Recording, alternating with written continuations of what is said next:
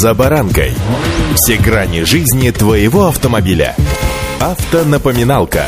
Комментарии экспертов. Советы по обслуживанию автомобилей в программе «За баранкой». Жить хорошо, а хорошо жить еще лучше. Эту фразу легендарного кинофильма Леонида Гайдая, кажется, помнит каждый пионер и комсомолец советской эпохи. Впрочем, не только советской. Звучат сегодня мнения, что времена нынче финансово сложные, но если посмотреть на цифры статистики, например, автомобильных продаж, то не все так и плохо. С вами за баранкой Александр Карпов. Здравствуйте.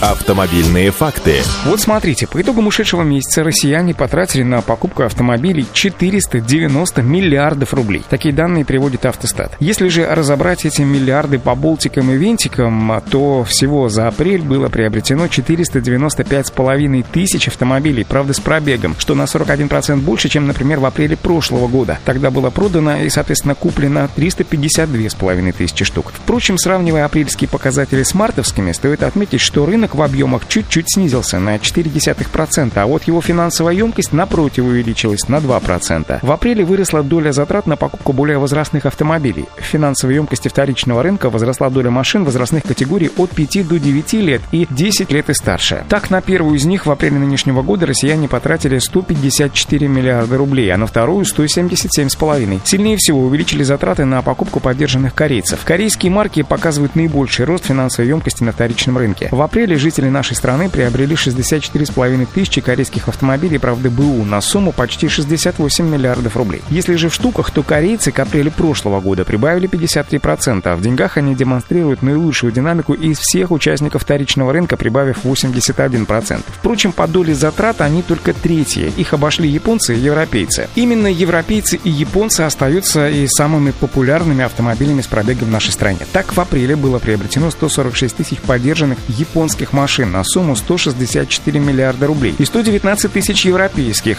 на 186 миллиардов рублей. Что касается остальных брендов, то за месяц россияне также приобрели приобрели и 115 тысяч автомобилей отечественной сборки, обращу внимание, это бывшие в употреблении автомобили, на сумму в 35 миллиардов рублей, 39 тысяч американских автомобилей на сумму 28 миллиардов рублей и почти 9,5 тысяч китайцев на сумму 8 миллиардов рублей. Автомобильные факты.